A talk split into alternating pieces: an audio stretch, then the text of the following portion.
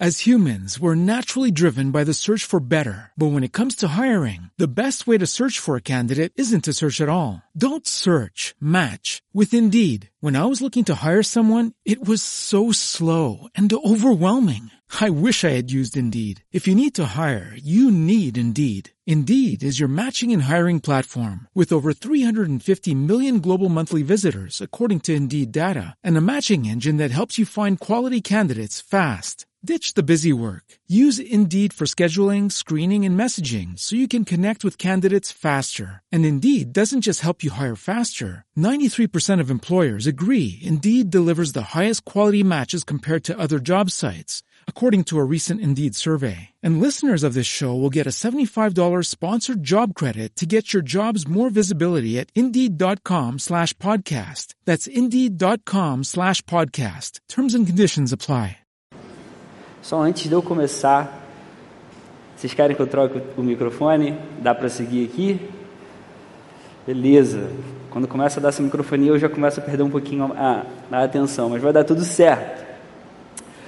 Nós, como brasileiros, somos considerados um povo que tem esperança. De uma forma geral, a gente é esperançoso.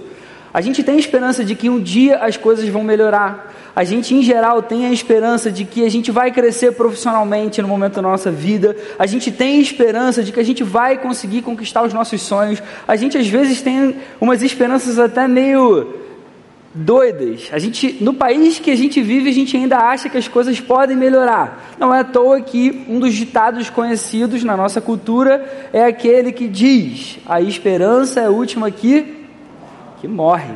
A esperança é a última que morre. Pergunta para um jovem entrando na faculdade se ele realmente não tem esperança. Ele está cheio de esperança de começar a sua carreira, de ser bem sucedido, de ter um futuro brilhante. Pergunta para uma menina começando um negócio agora na vida dela, ela vai estar tá cheia de esperança de fazer aquilo ali dar certo. A esperança, ela faz parte da vida humana. Se a gente tem sonhos, a gente tem esperança. A gente tem esperança de alcançar alguma coisa em algum momento. Se nós temos desejos, nós temos esperança de que algo seja conquistado. Se nós temos medo, nós temos esperança de que algo passe logo. Se a gente tem preocupações na nossa vida, a gente tem esperança de que algo se resolva o quanto antes até mesmo se a gente estiver vivendo um caos, um momento totalmente perturbador na nossa vida, e a gente sinta que a gente não tem mais esperança nenhuma, ainda assim, lá no fundo, lá no fundo do nosso coração, a gente espera que a dor passe logo, a gente espera que aquela situação se acabe logo, a gente quer que uma solução apareça logo. Eu me lembro de uma vez um amigo me falando, abrindo o coração, ele tinha acabado de descobrir que o pai tinha um câncer. E ele abrindo o coração, ele falou: Felipe, hoje a minha maior esperança, a maior esperança da nossa família é que ele seja curado. É que ele seja curado logo. A questão não é se eu e você temos esperança. Todo mundo tem esperança, todo mundo espera por alguma coisa. A questão é qual é a nossa maior esperança? Qual é a sua maior esperança em toda a sua vida? Diante dos seus desejos mais profundos, diante de todos os sonhos que você possa ter no seu coração, diante de todos os valores que fazem parte da sua vida hoje, qual é a sua maior esperança? Agora, nesse momento. Os discípulos de Jesus tiveram um momento específico em que eles precisaram ajustar a esperança do coração deles. Assim que Jesus começou a falar sobre a necessidade da sua morte e ressurreição. Até então, a esperança daqueles discípulos, daqueles judeus, era a restauração de um reino físico, visível de Israel. A esperança daqueles irmãos naquele momento era de um Messias que fosse imbatível, que fosse um grande rei humano, que restaurasse o reinado de Israel, que acabasse com o Império Romano. E Jesus precisou ajustar isso no coração e na mente deles. Jesus precisou ensinar que ele era o Messias, sim, ele era aquele Messias esperado, mas ele precisava morrer e ressuscitar. O Messias que precisa morrer e ressuscitar. De repente, no momento em que parecia que a esperança equivocada deles tinha sido abalada, Jesus vai então mostrar uma outra esperança, uma esperança muito maior, muito melhor, totalmente alinhada com a vontade de Deus, do Pai. E ele então vai falar da certeza da sua volta. Jesus vai começar a falar para os seus discípulos da certeza da sua volta. E ele ainda nem tinha dado a sua própria vida, ele ainda nem tinha morrido e ressuscitado. Mas ele já estava deixando claro para os seus discípulos que o que eles deveriam ter no coração, diante dessa notícia perturbadora que ele não estaria mais presente, que ele um dia voltaria. E eu quero ler esse texto com vocês agora, nesse momento, João capítulo 14, os três primeiros versos. Jesus vai dizer para os seus discípulos: Não se perturbe o coração de vocês. Creiam em Deus, creiam também em mim. Na casa de meu pai há muitos aposentos.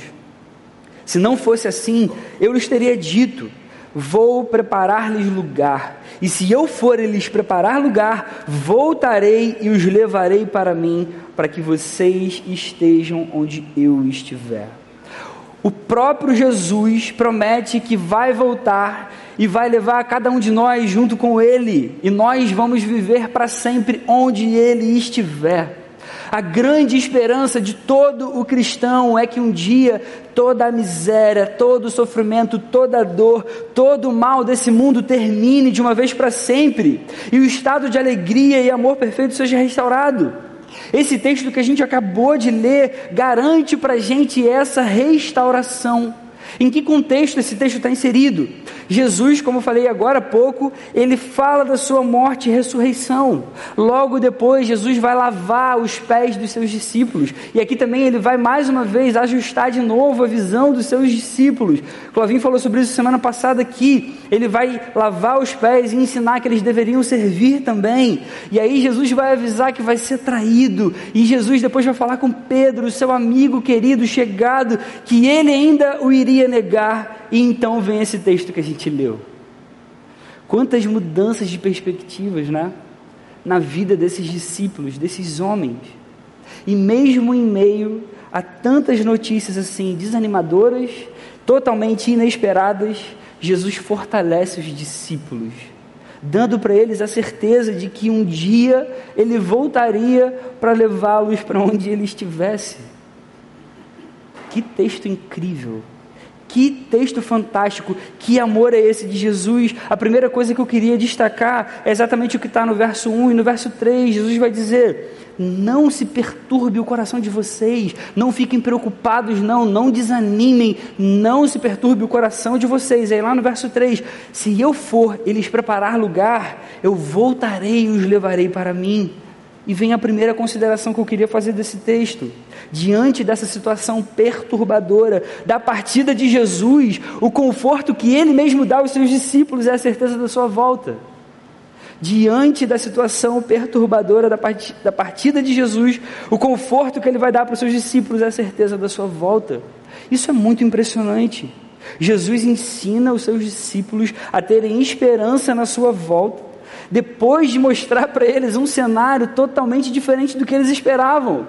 Jesus começa a falar que ele precisa morrer e ressuscitar. Ele vai servir lavando os pés dos seus discípulos. Ele vai avisar que ele vai ser traído por um deles. Ele vai falar para Pedro que Pedro negaria. Ainda assim, ele se vira para os seus amigos e fala: Não se perturbe o coração de vocês. Não fiquem preocupados apesar de tudo isso. Eu vou voltar e vou levar vocês para junto de mim. Jesus aqui ele está deixando claro que a sua obra seria permanente, seria uma obra eterna. Depois que Jesus morre e ressuscita, o Espírito Santo é derramado, é enviado. A primeira igreja começa então a crescer muito, o Evangelho começa a se espalhar. A gente vai ver isso lá no livro de Atos. Os discípulos de Jesus começam a pregar o Evangelho verdadeiro. Muita gente se converte, muita gente se entrega a Jesus a volta de Jesus estava sempre presente na pregação do Evangelho. Era um assunto totalmente difundido e crido por esses primeiros discípulos. Os apóstolos, apóstolos e discípulos de Jesus sempre pregavam dando ênfase à segunda vinda de Cristo. Paulo, por exemplo, ele pregava com tanta ênfase que os tessalonicenses ficaram até com um entendimento equivocado e pararam até de trabalhar. Paulo pregava com tanta ênfase sobre a segunda vinda de Jesus, que aqueles irmãos começaram a realmente acreditar que Jesus voltaria naqueles dias. Poxa, toda tristeza vai acabar, toda dor vai se acabar, Jesus vai voltar, eu não preciso nem trabalhar, para que fazer isso? Isso ensina para a gente que viver nessa vida tendo a certeza da volta de Jesus é desejo dele para nós. Ele quer que a gente viva nessa vida tendo a certeza da sua volta. A igreja, irmãos, sofreu muita perseguição no primeiro século. O que os discípulos usavam para encorajar esses irmãos perseguidos, para animar o coração deles em meio a tanto caos, era a esperança da volta de Jesus. Sabe o que isso ensina para mim e para você? Que não importa a situação pela qual a gente passa, Seja qual for a sua maior preocupação agora nesse momento, seja qual for agora o seu maior medo, seja qual for a sua maior tristeza, seja qual for a sua maior luta, a maior esperança que nós devemos ter no nosso coração, em qualquer circunstância, é a certeza da volta de Jesus, é a certeza da volta do nosso Salvador. Eu me lembro que quando eu era criancinha, eu ouvia falar sobre a volta de Jesus, sobre o fim dos tempos, eu morria de medo. Eu ficava imaginando, caramba, e se Jesus voltar e eu não for? Aí a gente falava sobre arrebatamento, poxa, e se Jesus arrebatar todo mundo e eu continuar aqui? Eu ficava apavorado. Mas quando a gente vai para a palavra, a gente vai ver que não é esse o sentimento que precisa vir no nosso coração. A volta de Jesus precisa gerar esperança, alegria para todos nós. A volta de Jesus significa o fim de toda dor, significa o fim de toda tristeza, o fim de todo e qualquer sofrimento, o fim de uma vida corrompida pelo pecado. Como diz Apocalipse 21. E isso vai levar a gente para a segunda coisa maravilhosa que a gente pode ver nesse texto, a segunda consideração que eu queria fazer com vocês aqui. A segunda vinda de Jesus é a garantia da eternidade que a gente vai ter com Ele. A segunda vinda de Jesus é a garantia que nós temos. Nos versos 2 e 3 ele diz: Vou preparar-lhes lugar, e se eu for e lhes preparar lugar, eu voltarei e os levarei para mim. Não é que Jesus vai voltar e tudo então vai acabar. Quando Jesus voltar, tudo vai começar. Aí que vai começar a vida verdadeira. E ele diz que voltaria se ele fosse e preparasse lugar para os discípulos. E esse vai ser o cumprimento de Apocalipse 21, de novos céus e de, novas ter e de nova terra, a nova Jerusalém, que vai ser esse mundo que a gente vive. Jesus vai restaurar todas as coisas e nós vamos ressuscitar com Jesus num corpo glorificado, em carne e osso, mas agora sem os efeitos do pecado. Isso é maravilhoso demais, irmãos. Nós só temos a certeza da eternidade e ela pode nos trazer esperança, porque existe a promessa da segunda vinda de Jesus. Você só pode ter esperança da eternidade, porque Jesus falou que um dia voltaria.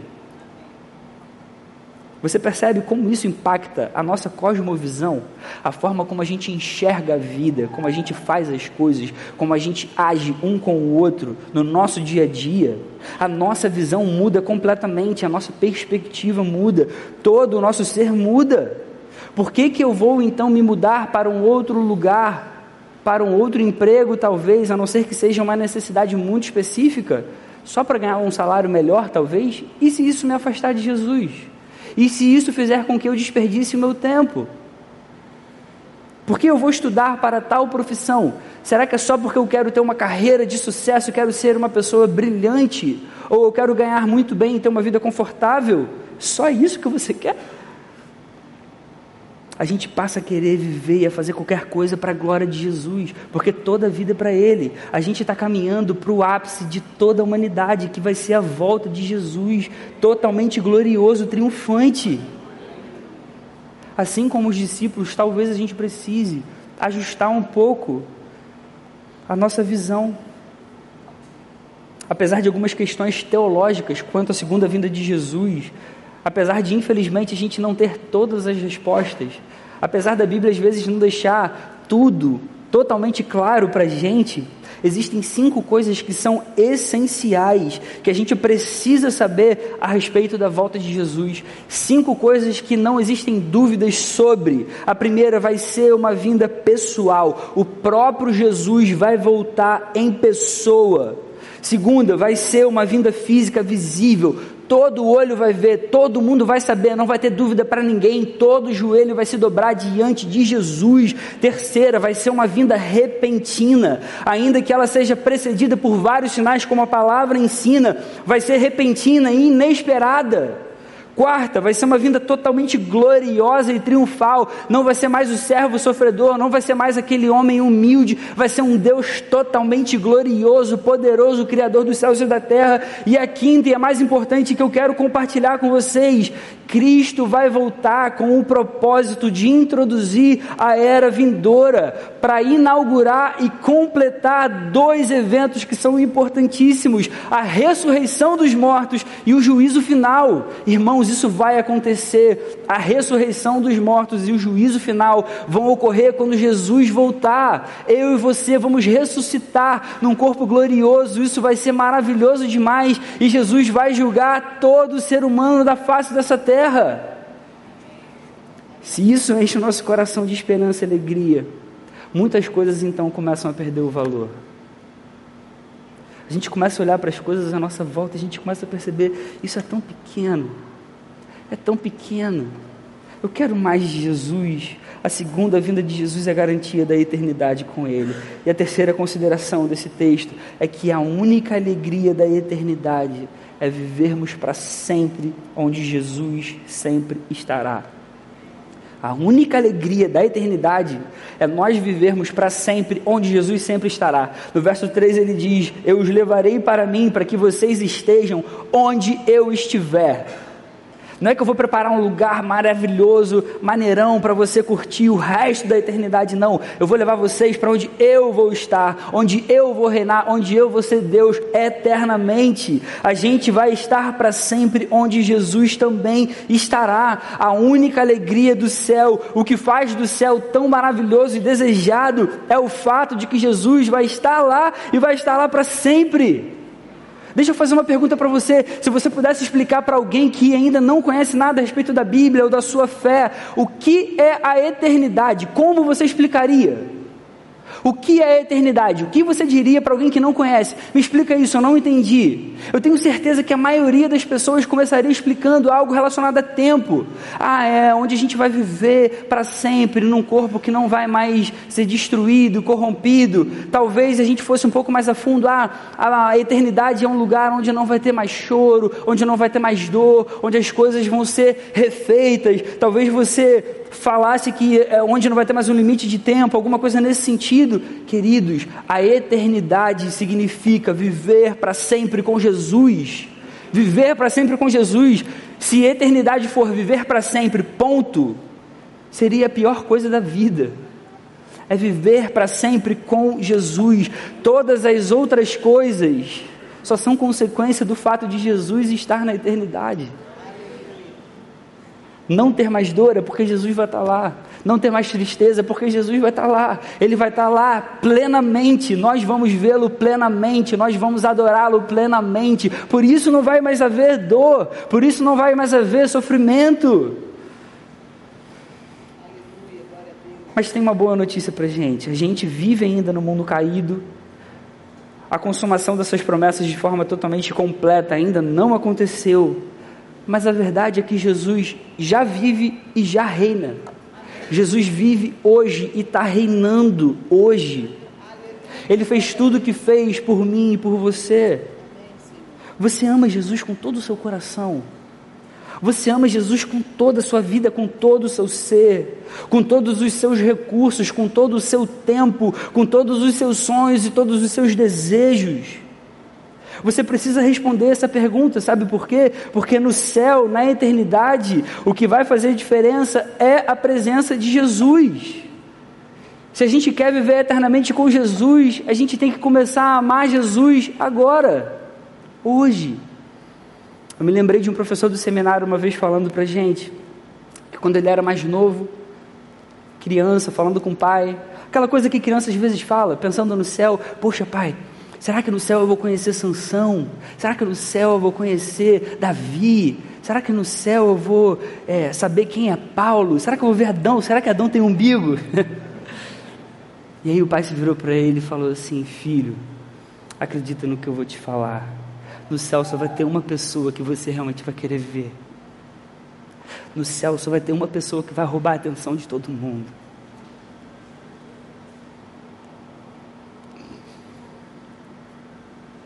Irmãos queridos, no céu, tudo que a gente vai querer é olhar para a face de Jesus. Tudo que a gente vai querer é abraçar Jesus, é agradecer pela obra maravilhosa dele por mim, por você. É a entrega dele naquela cruz, pagando um preço que a gente nunca poderia pagar.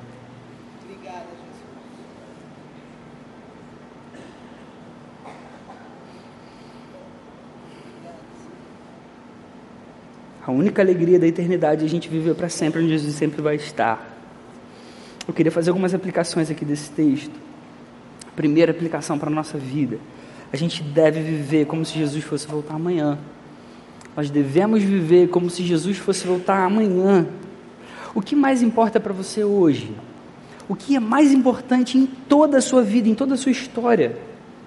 Será que a gente não tem desperdiçado muito o nosso tempo com a vida aqui nessa terra, nesse mundo, com coisas que vão ficar. A certeza da volta de Jesus precisa fazer parte da nossa cosmovisão, porque tudo muda. Tudo muda. Se Jesus vai voltar, por que, que eu vou perder tanto tempo e tanto esforço na busca por mais dinheiro? Por que, que eu vou perder tanto tempo, tanto esforço, tanta dedicação na busca por mais sucesso, por mais realização, por mais conforto? Anos atrás eu li no Instagram a frase de um pastor que dizia o seguinte: Hoje em dia, a preocupação de muitos homens não é mais sobre a sua eternidade, mas sobre quem vai ficar com tudo aquilo que ele construiu. Muita gente realmente hoje se preocupa muito com isso. Quem vai ficar com esse patrimônio maravilhoso que eu tenho? Será que meus filhos vão brigar por ele? Será que eles vão ficar felizes com o conforto que eu vou deixar? Infelizmente, muitos cristãos têm deixado a perspectiva da volta de Jesus se apagar, têm vivido sem a convicção da volta, sem a convicção da eternidade. Muitos até falam que são salvos, que acreditam em Jesus, mas a impressão que dá é que a vida aqui está tão gostosa, a vida aqui está tão boa, agora que eu estou conquistando as minhas coisas, que nem lembram da eternidade, que nem desejam a eternidade. Nós precisamos viver como se Jesus fosse voltar amanhã. Essa é a melhor coisa que pode acontecer a cada um de nós. Isso muda tudo, isso muda todos os nossos valores, isso muda qualquer decisão que a gente possa tomar, isso muda todos os nossos sonhos, os nossos desejos. Com certeza, toda a nossa vida, a partir do momento que a gente começa a desejar a volta de Jesus, fica muito mais alinhada com o desejo e o propósito de Deus para cada um de nós. A segunda aplicação para a gente: se a gente quer passar a eternidade com Ele, devemos amar estar com Ele hoje. Irmãos, se a gente quer passar a eternidade com Jesus, a gente precisa amar Jesus hoje, com todo o nosso coração. A eternidade começa aqui já nesse mundo, e isso é lindo demais para a gente. Nós fomos salvos, nós fomos libertos do pecado, hoje a gente pode viver tendo a certeza do cumprimento das promessas de Deus dadas a nós. E tudo isso é por causa de Jesus. Quando nós somos salvos, o que a gente mais deseja é Jesus. O que a gente mais tem interesse é em Jesus. O que mais enche o nosso coração de alegria é a presença de Jesus.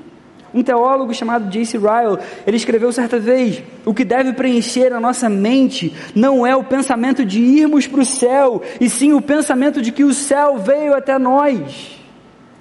Em Jesus, o céu veio até nós. Isso é amor, isso é graça, isso é um Deus que se preocupa e que ama os seus. Se a gente quiser ter eternidade com Jesus, a gente deve amar viver com Ele aqui. Você tem convicção hoje no seu coração de que Ele é a melhor coisa que te aconteceu? A certeza da salvação hoje é o que gera maior alegria no seu coração. A certeza da volta tem sido sua maior esperança hoje? A gente deve amar viver com Jesus aqui. E a prova de que a gente o ama está escrita na palavra. É nós vivermos como Ele deseja, em santidade, em obediência, em amor à Sua palavra. A terceira aplicação para a nossa vida, nós devemos comunicar o Evangelho com palavras, com gestos, com atitudes, em qualquer oportunidade que nós tivermos. Irmãos, a volta de Jesus precisa levar a gente a evangelizar a fazer discípulos. Jesus, antes de subir aos céus, falou para os seus discípulos, a gente encontra isso em Mateus, capítulo 28, versos 18 e 19. Ele disse: Foi-me dada toda a autoridade no céu e na terra. Portanto, vão e façam discípulos de todas as nações. Em Atos, capítulo 1, verso 8, mesmo Jesus diz para os seus discípulos: Receberão poder quando o Espírito Santo descer sobre vocês e serão minhas testemunhas em Jerusalém, e em toda a Judéia e Samaria, até os confins da terra. Jesus, antes de subir aos céus, ele deixou claro aquilo que ele desejava e ele deu para a gente o poder necessário para que a gente cumprisse aquilo que ele desejava. Ele disse: Vão façam discípulos, mas ó, esperem, o Espírito Santo vai ser derramado e aí vocês vão receber poder para fazer discípulos. Isso é maravilhoso, ele deu para a gente todas as ferramentas, ele deu para a gente o poder necessário, o poder está na gente, mas o poder não é nosso. Jesus fez isso por cada um de nós, nós devemos comunicar o Evangelho com toda a alegria do nosso coração, com toda a convicção. Hoje o Espírito Santo habita em nós e um dos seus principais objetivos é o de nos tornar capazes de espalhar esse amor do nosso Salvador. Lá em Mateus 24, verso 14, o próprio Jesus vai dizer para os seus discípulos: O evangelho do reino será pregado em todo o mundo como testemunho a todas as nações e então virá o fim. Olha que coisa maravilhosa e profunda. A gente precisa comunicar o evangelho na convicção de que esse é um dos sinais que apontam para a realização do triunfo final de Cristo. A pregação do Evangelho é um sinal claro e evidente que vai mostrar o triunfo do nosso Salvador glorioso. A gente precisa fazer isso sem mais desculpas. Não pode ter vergonha, não pode ter falta do que falar, não pode ter medo, nem sentimento de ah, estou sendo inconveniente, irmãos. A gente está falando de eternidade. A gente está falando de eternidade. É uma tarefa para todos nós. A vontade de ganhar almas para o nosso Salvador precisa ser constante no nosso coração. A volta de Jesus ensina para a gente sobre urgência. É algo que é urgente. Não existe tempo para desperdiçar. Muitos hoje, infelizmente, estão no inferno, sem esperança, com um vazio enorme nos seus corações. A gente acabou de ver um carnaval sendo comemorado por aí. As pessoas estão buscando prazer porque elas precisam de prazer, elas querem encontrar alegria e elas não conseguem encontrar, o vazio continua. Todas essas pessoas encostam a cabeça no travesseiro à noite e choram em depressão porque elas não conseguem encontrar a alegria verdadeira. Eu e você conhecemos essa alegria verdadeira. Ela só pode ser encontrada em Jesus. Só pode ser encontrada em Jesus. Eu e você podemos ser um instrumento de Deus para alcançar essas pessoas e trazê-las para perto do Pai. Isso é um privilégio. Uma vez um jovem me falou: eu acho que eu não teria medo de morrer se eu soubesse o que esperar depois da morte. Tem gente que hoje morre de medo de morrer, porque não faz ideia do que vai acontecer com a sua vida depois da morte. Deus é bom, Jesus é bom, nós sabemos disso. As pessoas agora precisam saber disso. Seja com palavras, seja com gestos, atitudes, em todas as ocasiões, em todas as circunstâncias. Querido, ore, peça a Deus que te dê oportunidades para pregar o Evangelho, para falar de Jesus. Você pode orar assim: Senhor, por favor, me dá uma oportunidade, me ajuda a falar do seu Evangelho para os meus amigos. Agora, na hora do almoço do trabalho, poxa, Senhor, me dá uma oportunidade. Eu já ouvi testemunhos de várias pessoas, isso já aconteceu até comigo já.